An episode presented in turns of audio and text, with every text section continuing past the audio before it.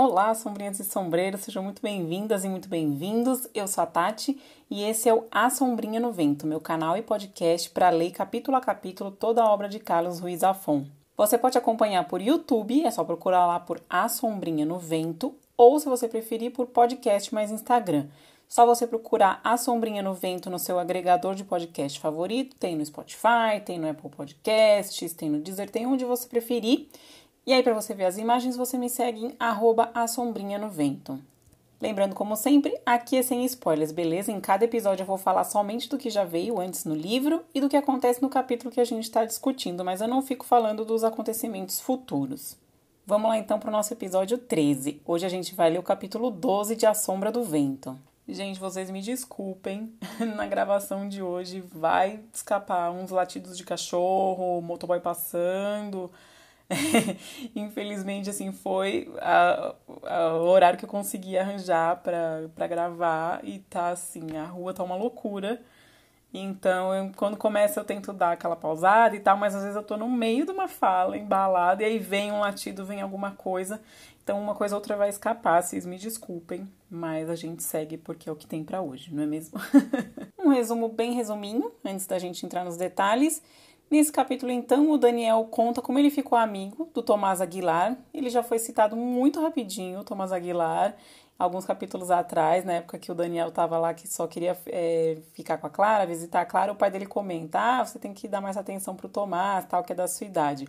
Então, nesse capítulo, ele explica bastante, ele conta bastante do Tomás, como eles se conheceram na infância, tal, como o Tomás é, que ele é caladão, assim, tem uma cara meio assustadora, mas na verdade ele é um docinho. Ele é bem tranquilão, bem na dele. E aí o Daniel também fica falando da, da Bea, né? A Beatriz, que é irmã do Tomás. E aí a gente percebe que ela e o Daniel parecem não gostar um do outro, assim, não fica muito claro. Eu não sei se é desde quando eles se conheceram, que o Daniel fez uma, uma piada lá sobre a Bea, que ele não conta qual foi. O Tomás ficou muito bravo e deu uma surra nele. Então não sei se foi a partir daí, se foi depois convivendo, não fica muito claro. Mas assim, me cheira, né, a recalque de ambos os lados. Assim, sabe? Parece que a pessoa tá predisposta a não querer gostar, porque na verdade gosta um pouquinho. Enfim, vamos ver no que, que vai dar isso aí. Bom, vamos entrando no detalhe então. E aí, a primeira referência que eu vou trazer para vocês é o Colégio de Jesuítas de Caspe que é citado no seguinte trecho: Tomás e eu havíamos nos conhecido anos antes, em uma briga, durante minha primeira semana no Colégio de Jesuítas de Caspe. Então aí tá contando de quando eles se conheceram e o Tomás deu uma bela de uma surra no Daniel. Então coloquei uma foto aí do prédio, é um prédio assim meio de esquina. E ele é bem assim, ele é simples, mas num estilo clássico. Tem umas janelas em arco, não tem muitos adornos, mas é um prédio assim bonito. Foi fundado em 1881 e fica na rua Caspe. Então, por isso o Colégio dos Jesuítas de Caspe, porque fica aí nessa rua chamada Caspe. E na época aí do Daniel, né, que ele era criança aí, para os anos 40, era um colégio somente para meninos. Mas hoje em dia é um colégio misto, enfim, é, continua aí o colégio, mas ele já é para todo mundo. Depois tem um trechinho que é assim: O interesse de Tomás pelo mundo real concentrava-se em aspectos como a sincronia dos sinais de trânsito na Gran Via, os mistérios dos chafarizes luminosos de Montjuic ou os brinquedos automáticos do parque de diversões de Tibidabo. Então, quis trazer para vocês aí essas três referências que ele trouxe. E o primeiro é a Gran Via. A Gran Via ela é realmente muito grande. Eu trouxe o mapa aí. Ela corta Barcelona praticamente inteira vem desde assim da, de uma autoestrada até o, o fim da cidade, praticamente. Ela tem 9,5 km de extensão, então ela é bem grande. E aí eu marquei no, no mapa aí é a, a Praça de Catalunha, que é próximo ali da casa do Daniel, a gente vê que ela fica bem ali no meio, assim, da, da altura aí da, da Gran Via. A Gran Via fica próximo ali da, da Praça de Catalunha, fica alguns quarteirões para frente para frente, digo, de quem está olhando do mar para o continente. Aí o chafariz luminoso, que ele citou aí também, trouxe uma foto, fica muito bonito realmente, é, faz aqueles shows de luzes e tal, aquela água que espirra metros de altura. É muito bonita essa foto que eu trouxe, tá muito bonita mesmo. E é, ele é chamado de fonte mágica e foi feito para a Exposição Internacional de 1929. Não confundir com aquela Exposição Universal de 1888, tá, gente? Essa é outra, ela é de 1929 e é o nome é internacional, não Exposição Universal. Então reuniu alguns países da Europa, tal, e também teve algumas modificações na cidade, mas não é uma feira tão famosa quanto essa da Exposição Universal. Só que tem um detalhezinho, mais um pequeno, uma pequena inconsistência histórica. A gente está em 1953, né? Esse momento aí que o Daniel tá contando. E aí, é, e durante toda a vida do Daniel, desde 1936 aí praticamente, o chafariz não funcionava, porque ele foi danificado durante a Guerra Civil, que começou lá em 36, lembra? E ele voltou a em 55. Então ele está comentando aí do, né, digamos, desse espaço aí de 36 até 53, que é onde a gente está, o, o chafariz não funcionava, ficava ali, assim, acho que era, devia funcionar a fonte, fica com água e tal, mas não tinha essa, essa coisa de show de luzes e tal. Então, assim, o, o, fica essa inconsistência histórica. E eu acho bem divertido, isso até me fez refletir, porque eu acho que como o Zafon foi criar, ele é nascido e criado em Barcelona, a gente acaba. Aquilo é muito é familiar pra gente, né? O entorno. Então, fico pensando assim: às vezes na nossa cidade natal, a gente é a pessoa que menos conhece os detalhes, sabe? Porque você passa ali, tá sempre ali aquele monumento, aquele prédio, aquela coisa, é uma coisa muito familiar e a gente acaba não se interessando tanto pelo que é muito familiar pra gente. Eu tenho essa impressão, pelo menos, né? Então eu acho que talvez ele não tenha feito pesquisas muito profundas sobre os, os marcos da cidade. É uma coisa que, ah, o chafariz tá aí, ele sempre teve aí, né? Desde que ele foi construído. No máximo ele vai buscar quando foi construído tal. E aí fica essas coisinhas de de ele não, não se atentar a esses detalhezinhos de que não estaria funcionando o chafariz na época que os meninos eram né, nascidos e crescidos e tal. Mas eu acho que é tudo bem, eu acho ok, eu não me incomodo com esse tipo de, de inconsistência histórica. Eu, acho, eu até acho legal a gente encontrar e falar assim: ah, olha só, aprendi uma coisa que é provável que o autor não, não soubesse, então eu acho ok, assim, não tenho tanto problema com isso não. Mas tá aí uma curiosidade para vocês mais uma pequena inconsistência histórica. E por fim, o Parque de Diversões do Tibidabo. O Tibidabo é um, uma colina ali na, em Barcelona, tá? É um, uma elevação ali que tem então tem esse parque de diversões que foi construído em 1899 e aí ele foi inaugurado em 1905 e ele é um dos parques mais antigos do mundo ainda em funcionamento. E olha só que coisa, a maioria dos brinquedos originais lá do começo do século 20 funciona até hoje. Eu não sei se eu tenho muita coragem de subir num brinquedo de mais de 100 anos, mas eu achei muito legal. Coloquei uma foto aí também. E é uma foto que tá meio no anoitecer, assim, então tá tudo iluminado. E tem uma igreja ao fundo, que obviamente não faz parte do parque. Mas é uma igreja que acaba aparecendo, que também tá toda iluminada. Então tá muito bonito. Dá pra ver um carrossel, uma, uma roda gigante, uma daquelas torres que despenca as cadeiras. Continuando no Tomás, esse é um capítulo que fala bastante do Tomás. É... Diz assim. Meu pai, é o Daniel que está contando a história, né? Então, meu pai, o pai do Daniel, sempre se interessava pelas invenções de Tomás e o presenteava com manuais de mecânica ou com biografias de engenheiros como Eiffel e Edison, a quem Tomás idolatrava. Então, eu quis trazer para vocês o Gustavo Eiffel, que a gente até já falou, né? Porque acho que eu comentei bem rapidinho da Torre Eiffel. Se não me engano, não sei, gente, posso estar enganada. eu acho que já falei, mas não tenho certeza e trazer também do Thomas Edison para vocês. Então, Gustavo Eiffel, ele viveu de 1832 até 1923.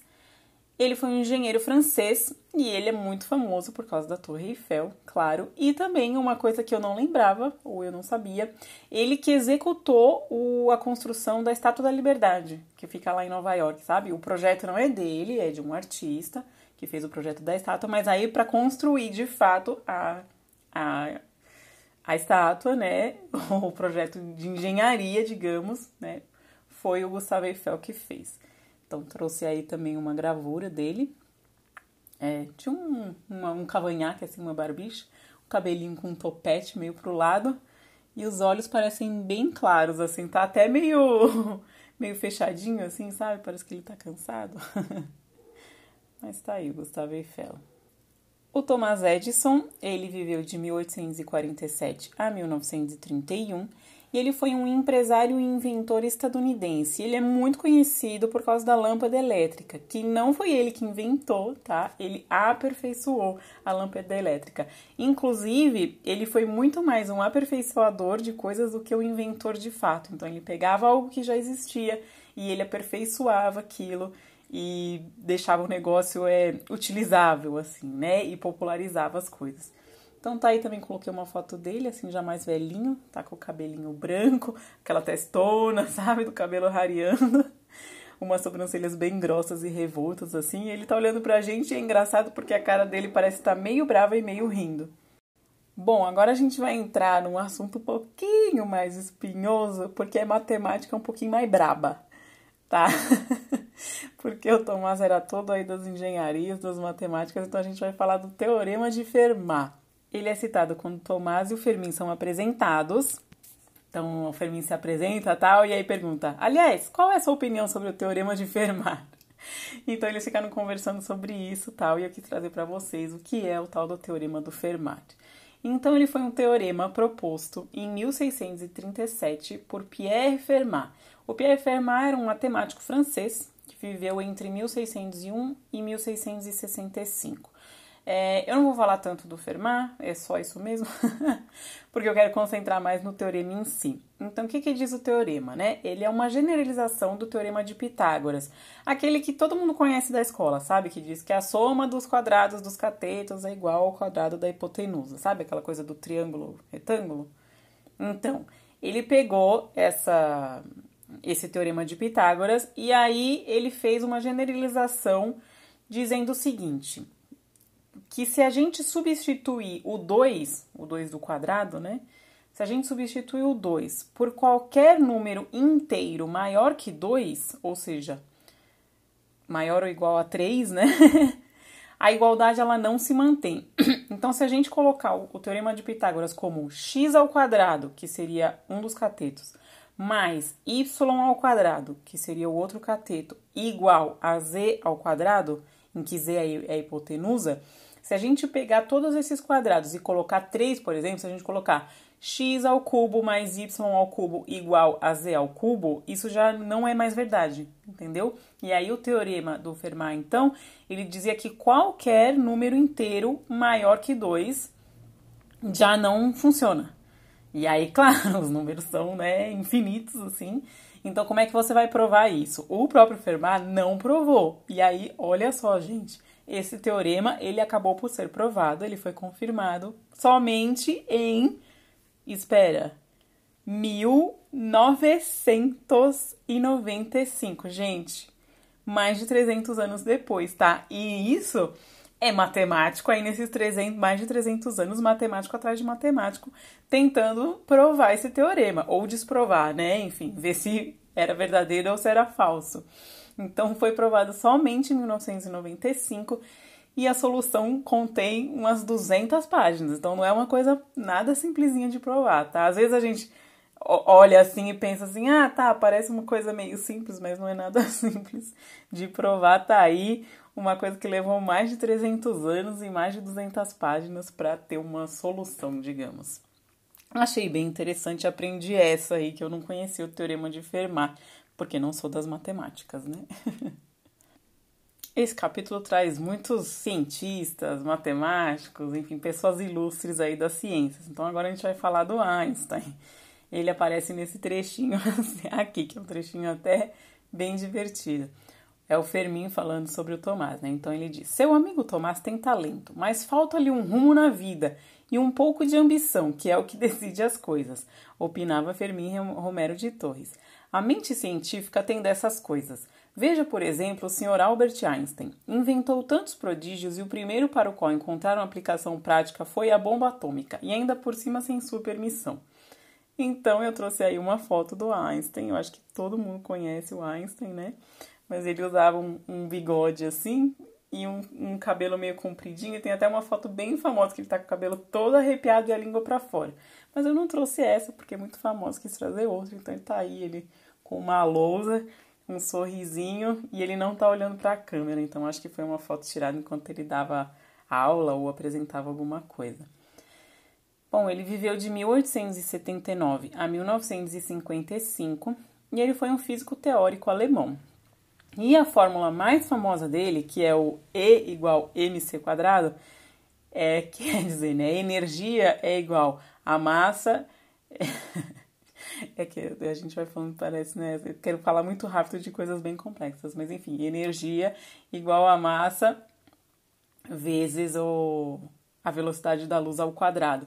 Então, essa fórmula aí que ele descobriu, digamos, ela é fundamental para a compreensão de que era possível fazer uma bomba atômica. Então, ele não está ligado diretamente com o feitio da bomba atômica, nem foi nenhuma coisa assim é muito direta do, das coisas do, do, das teorias dele, enfim, que deu origem à bomba atômica. Mas essa fórmula dele é super famosa sobre energia que é bem fundamental para surgir a ideia de uma bomba atômica, digamos. Gente, eu não sou das ciências, tá? Então, se você for das ciências, eu estiver falando alguma besteira, comenta aí embaixo, tá? Vamos, que aí eu coloco uma notinha aí no vídeo corrigindo se eu falei alguma besteira. Bom, vamos continuando aqui o nosso episódio. E aí ele vai falar um pouquinho da, da cara do Tomás, né? Porque o Tomás tinha aquela cara de lutador e tal, uma cara bem fechada. Então o trecho fala assim: Tomás havia herdado o ardurão do pai, um próspero administrador de fazendas que tinha escritório na rua Pelaio, junto dos armazéns El Águila. Então eu quis trazer para vocês o armazéns El Águila, que ficavam, né, eles não existem mais, ficavam aí na rua Pelaio. Eu trouxe até o um mapa aqui, marquei, é uma rua que fica bem próximo da rua Santa Ana. Então aqui no mapa eu marquei a rua Santa Ana, a gente vê a pontinha da Praça de Catalunha e a Rua Pelaio é uma rua que sai é, mais ou menos aí da. Ela meio que sai da Praça de Catalunha. E aí na esquina com a Praça da Universidade, que é onde ficava o, o Armazém El Águila. E aí eu trouxe a foto aí do armazém, a gente até vê a, bem, é uma foto meio panorâmica assim, e a gente vê as, as duas ruas, o encontro das ruas, e ele ficava nessa esquina. É bem o estilo que antigamente era o mapping em São Paulo, não sei se vocês conhecem ou conheciam, enfim, o mapping também não existe, mas o prédio está lá até hoje. É um prédio bem parecido com é, esse que era o mapping ali no centro de São Paulo. Só que o que acontece? Vamos lá falar então dessa loja. Essa loja ela foi inaugurada em 1925 e eram cinco andares todos dedicados à roupa. Então era uma loja enorme, departamento assim, tudo de roupa. Só que o prédio ele foi destruído em um incêndio em 1981. Então hoje em dia o prédio não existe mais. Construíram um outro prédio assim moderno, sem atrativos no lugar. Então infelizmente não existe mais. O prédio queimou total e é isso. E aparentemente a águia que dava o nome aí era uma águia que ficava, é, se não me engano, eu acho que na foto a gente vê ela no telhado, aqui em cima do telhado, uma, uma coisa, uma águia bem grande assim, a estátua. E essa estátua sumiu no incêndio e a gente não sabe que fim levou. Pro fim do capítulo chega a nossa Bea, né, a Beatriz, vai comentando mais da, da irmã do Tomás. E aí o trecho fala assim: apesar de ter estudado anos em um colégio de freiras teresianas, ou talvez por isso mesmo, quando o pai não estava olhando, Bea tomava anis em copos longos, gastava dinheiro em meias de seda de lapela gris e maquiava-se como as vampiras cinematográficas que perturbavam o sono de meu amigo Fermin. então a Bea era bem aquela, na frente do pai, era toda santinha, e quando ele virava as costas, aprontava de um tudo, né? Bebia. Anis é uma, uma bebida alcoólica, né? Acho que todo mundo conhece. E aí eu quis trazer então para vocês as freiras teresianas e o La Perla Gris, que ele cita aí da, das meias de seda. E as vampiras cinematográficas acho que seriam as mulheres fatais, assim, por isso que ele chama de vampiras. Bom, a começar com as freiras teresianas. Então, as freiras teresianas, na verdade, são um ramo da ordem carmelita. A ordem carmelita é uma ordem muito antiga, É, acho que não tem nem assim, data, sabe, de fundação de tão antiga que ela é. E há esse ramo daí das feiras teresianas, que são as carmelitas descalças, foi fundado por Santa Teresa de Jesus em 1562. Então, assim, o Carmelo tem alguns ramos, um deles é esse dos carmelitas descalços, que foi fundado aí por essa santa em 1562. Então, o colégio aí que a, que a Bé estudava era um colégio de freiras dessa ordem aí, carmelita descalça. E a Perla Gris, que é a, as meias lá que ela usava, é uma marca e, e, loja, assim, né, boutique de lingerie, meia, pijama, assim, artigos de quarto, digamos, né, para mulheres, artigos de luxo, que foi fundada em 1924 e ela existe até hoje. E o nome aí, né, La Perla Grisa, quer dizer pérola negra, e a, os, a, os donos, né, enfim, a fundadora quis colocar esse nome porque a pérola negra é a mais rara, então a gente já vê que são artigos de luxo mesmo. Entra em cena, então, o namorado, né, o noivo da, da Bea, que inclusive eu achei ela muito nova para ter um noivo, né, porque se ela é, diz que ela era um ano mais velha que o Tomás e o Daniel.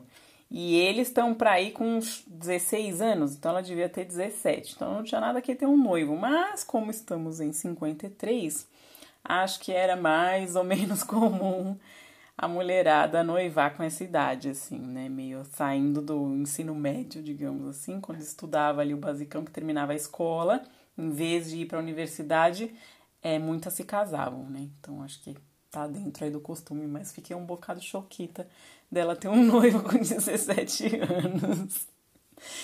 E aí, esse tonto aí, o Pablo Cascos Buendia, eu ri muito desse, desse nome, porque esse Cascos aí isso me fazia lembrar burro ou cavalo ou coisa do gênero. e eu ri muito. E o Buendia me lembrou o Aureliano Buendia, dos 100 Anos de Solidão, sabe? Do, do Garcia Marques. Enfim, tô devagando. Mas eu vou ler o trecho aqui então que fala do Cascos Buendia. Bea tinha um noivo que fazia o serviço militar como alferes em Múrcia, um fascista engomadinho chamado Pablo Cascos Buendia, que pertencia a uma antiga família proprietária de numerosos estaleiros nos rios. Então eu trouxe aqui para mostrar para vocês é Múrcia, onde que fica, é uma cidade que fica bem longe de Barcelona. Ela fica aí a quase 600 quilômetros de Barcelona. Marquei aí no mapa o, o caminho. Ela fica seguindo para o sul, assim. O que faz sentido, né? Porque Barcelona é bem ao norte da Espanha, ali norte no Mediterrâneo, né? Então Múrcia fica, assim, próxima ao Mediterrâneo também. Não é cidade de mar, mas é bem próxima. E hum, descendo um pouquinho para o sul, aí uns 600 quilômetros, seguindo a costa. E esse Pablo aí é, pelo amor de Deus, né? Com certeza isso aí é coisa do, do pai da do pai da Bea, porque o cara disse que era um fascista, né? Pelo amor de Deus, ninguém merece. e enfim, a família dele era proprietária de estaleiros nos rios, né? Estaleiros são esses armazéns é, para guardar mercadoria em, em porto, sabe? Esse tipo de coisa. Então devia ser uma família rica, assim, que devia trabalhar com comércio. E um detalhezinho que eu estava esquecendo de falar para vocês é que Múrcia é uma cidade universitária, sabe? Tem universidade e aí majoritariamente é estudante que mora lá. Aí eu amei que o Daniel detesta o o Cascos Buendia. Por isso até que eu fiquei meio com a impressão de que ele não gostava da, da Bea só muito entre aspas, sabe? Que ele tinha um pouco de ciúminho desse Buendia. Mas vamos ver, né? Não, não digo nada. E eu gostei de, de um diálogo que o, que, o, que o fascista tonto dizia assim: Marx morreu, dizia ele solenemente. Aí o Daniel, bem irônico, né? Em 1883, para ser exato, respondia eu. E aí o, o Buendia respondia: Cale-se, desgraçado. Olhe que eu lhe dou um soco que você vai parar em, La, em La Rioja. Meu Deus. Enfim, eu gostei da interação que o Daniel foi bem sarcástico com ele, então eu amei. E aí eu quis trazer o Marx para vocês, que é muito conhecido também, mas vai que, né? Então, tá aí uma foto do Marx, bem barbudão. É, o engraçado é que o, o bigode dele era bem escuro, né? Aqui na foto ele parece preto e é o barba e o cabelo já branco. Então fica engraçado. Mas tá aí o, o bigode dele ou sobreviveu, ou ele passava alguma espécie de tinta, né? Não sabemos. Enfim, ele viveu de 1818 a 1883 e foi um filósofo e economista que nasceu na Prússia, que é essa região que fica aí, sabe, ali Áustria, Alemanha, República Tcheca, acho que normalmente é Prússia fica mais, a maioria fica no que era ou no que é hoje a República Tcheca. Mas ele passou grande parte da vida dele em Londres e ele, ah, os escritos mais famosos dele são, claro, o Manifesto Comunista e o Capital.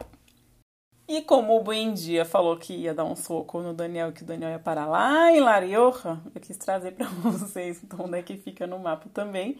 La Rioja é uma região da Espanha, lá para o norte da Espanha, e ela é famosa pelos vinhos, né? Parece que tem uns vinhos bons aí dessa região.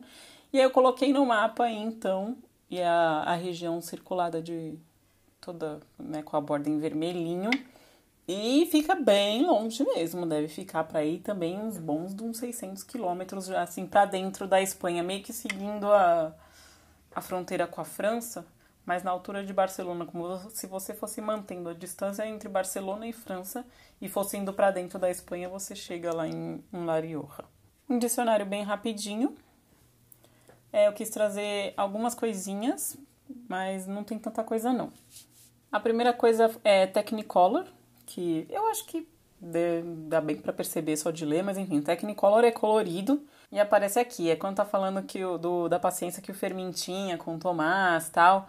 Então o Tomás ficava bem grato e trazia caixas e mais caixas de chocolates suíços embrulhados em fotografias de lagos de um azul impossível, vacas em pastagens verdes em Technicolor e relógios cucos. Então tá aí, era umas paisagens bem, bem coloridas aí no, na embalagem do chocolate. E aí eu já vou trazer o relógio Cuco também, que eu acho que a maioria das pessoas conhece, mas tá aí, coloquei imagenzinha. É aqueles relógios que dependendo da hora tal, normalmente a cada hora e às vezes a cada meia hora, ele sai o passarinho que faz o cucu, cucu, sabe? Às vezes é passarinho ou é bonequinho dançando. São bem lindos os, os reloginhos, né? E aí eu trouxe um aí pra quem não conhecer poder ver. Eu trouxe também latente, que quer dizer oculto ou oculta, né? E que aparece aqui. Motivado a salvar Tomás de uma trajetória de penúrias e incompreensões, Fermin tinha decidido que era preciso fazê-lo exercitar sua oratória latente e sua sociabilidade. Então, a oratória latente aí seria a habilidade de conversar de, né, com as pessoas, mas que estava oculta. Eu quis trazer Tara também porque no Brasil, aqui pra gente, acho que tara, é, na maioria das regiões né, do Brasil, eu acho que tara é mais assim uma coisa que a gente fala, ah, é um tarado, é mais a gente usa na, na questão de pervertido. Mas aqui no livro tá com um, sentido mais assim de defeito tal. Então eu vou ler o trechinho que é assim. É, que fala, é, fala do pai do, do Tomás, como ele achava que o filho era é, idiota tal. Então, é, diz assim: para compensar essas taras vergonhosas, contratava toda espécie de professores particulares. Então, as taras vergonhosas seriam os defeitos vergonhosos aí que o, que o senhor Aguilar achava que o Tomás tinha, tá? Não tem nada de, de pervertido aí. E aí, para terminar, eu trouxe o bolchevique, que, claro, é algo que traz conotações muito mais complexas, mas simplificando aqui seria russo ou comunista. Então aparece nesse trechinho aqui. O alferes Cascos Buendia estava sempre dizendo bobagem sobre a superioridade genética e espiritual da raça espanhola e a iminente derrocada do Império Bolchevique.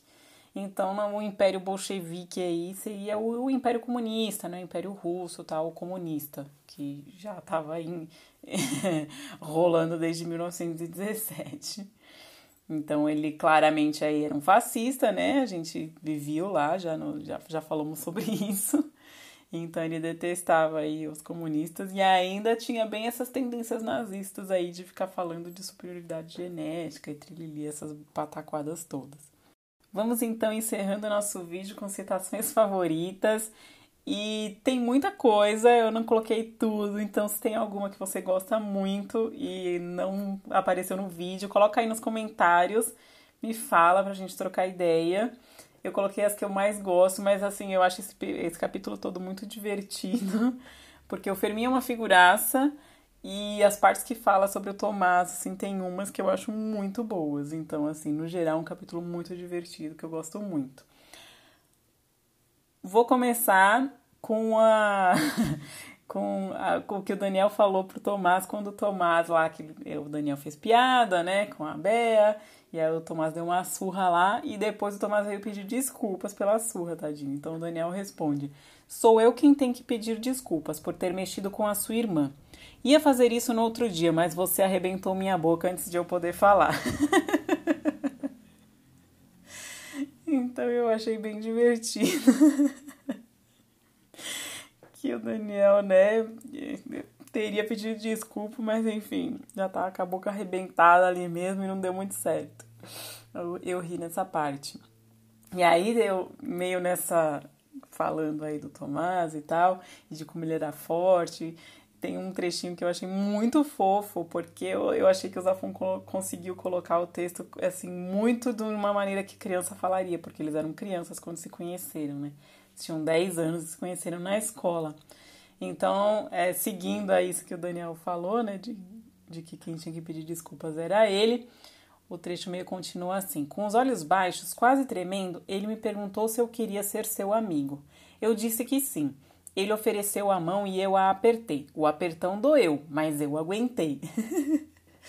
eu achei muito bonitinho, porque eu fico com dó, assim, do Tomás, tadinho. Ele não tinha amigo, né? Porque todo mundo tinha medo dele. Então ele foi lá pedir pra ser amigo no meio que ele tinha dado uma surra. Então eu achei isso muito assim. Ai, que dó, como ele é fofo. E aí eu achei muito fofinho essa parte aí de que o. Do apertando eu, mas eu aguentei. Eu achei muito coisa de criança falar isso, sabe? Porque o Tomás era muito forte, ele. né, quando ele apertou a mão falando que o Daniel aceitou ser amigo dele, Aí ele apertou tanto que doeu a mão do Daniel, mas o Daniel, mas eu aguentei.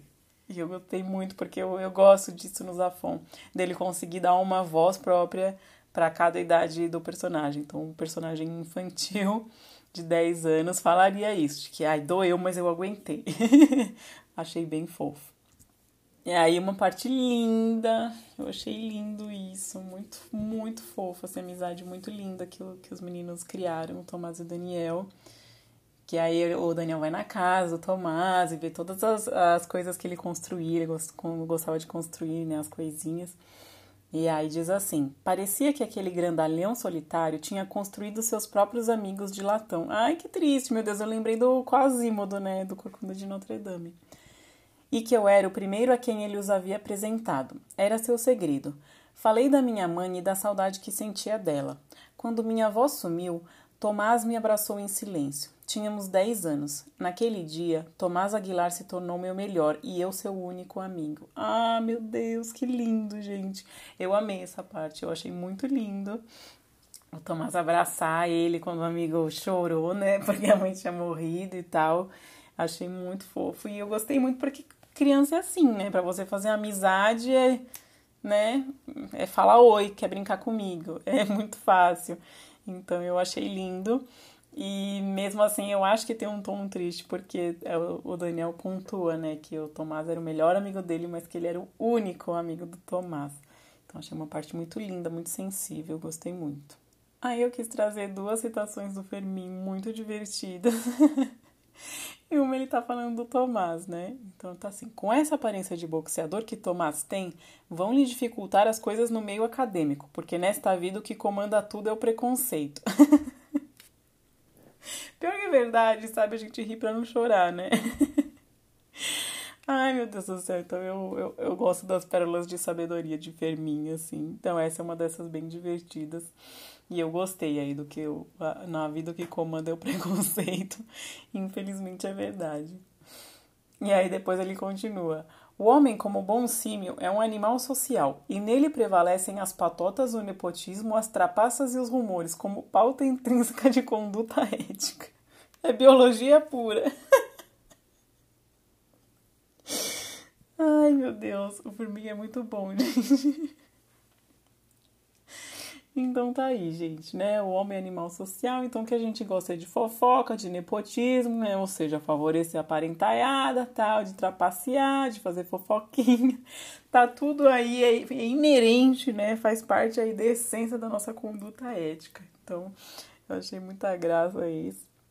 Um Ferminha aí bem, bem sarcástico, bem irônico, desencantado aí do, do ser humano, mas é muito divertido. Outra parte que é cirúrgica, assim, é, é, a parte que fala do senhor Aguilar. E diz assim: O senhor Aguilar pertencia à raça de mentes privilegiadas que tem sempre razão. Então, para mim, assim, isso foi muito cirúrgico, sabe? Porque com essa frase você já entende inteirinho o senhor Aguilar como é que ele é. Aquela pessoa que só ele tá certo, sempre ele, ele não concebe ninguém pensar diferente dele, ninguém ser diferente dele. E por isso que ele não se dava com o filho, porque o filho não tinha nada a ver com ele. E aí ele, ele pensava, não, eu, eu que tenho razão, eu que estou certo. O certo é ser como eu, então claramente ele está errado. Então eu achei essa frase muito cirúrgica, perfeita, Zafon perfeito. E eu já captei totalmente como é o senhor Aguilar. Então essa frase aí, para mim, maravilhosa. E eu também achei engraçada.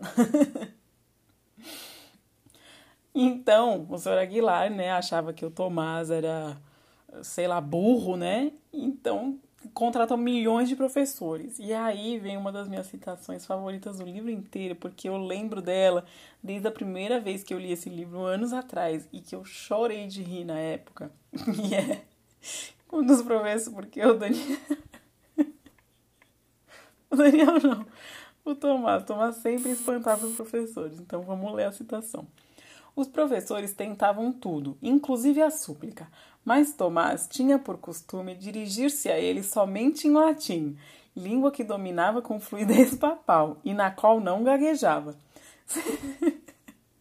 então quer dizer, o Tomás ele era muito do quietinho, mas também ele gostava muito de, de ser engraçadão, né? Porque falar só em latim com os professores meu Deus do céu. E eu achei muito engraçado. Esse dominava com fluidez papal.